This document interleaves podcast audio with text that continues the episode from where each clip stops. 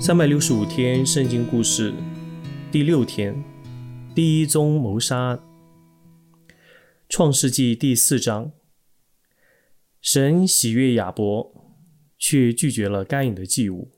该隐愤愤不平，对弟弟十分嫉妒。看着他快乐的面孔，就只会令他更加愤怒。他决定找机会向他报复。我们到田间去散散步好吗？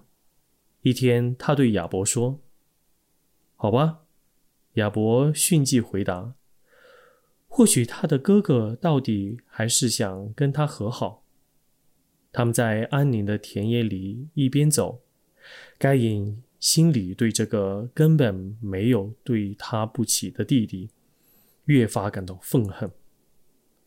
在一时冲动的愤恨之下。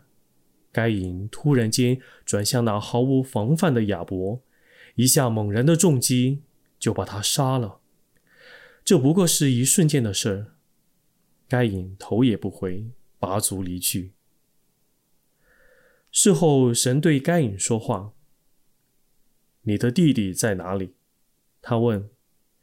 该隐心里扑的一跳，但仍然安详的回答：“我怎么知道？”难道我时刻都要看管着他？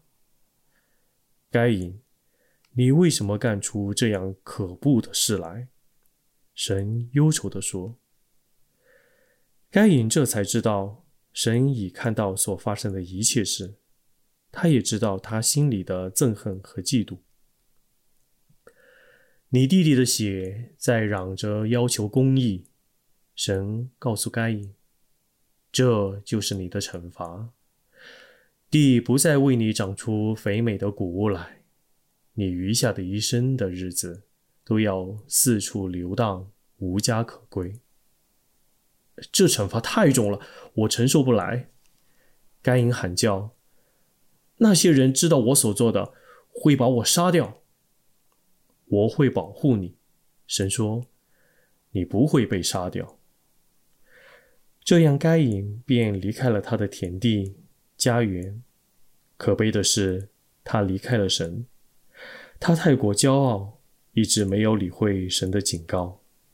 他选择憎恨亚伯，并把他杀掉，而没有好好的爱护他，与他和睦相处。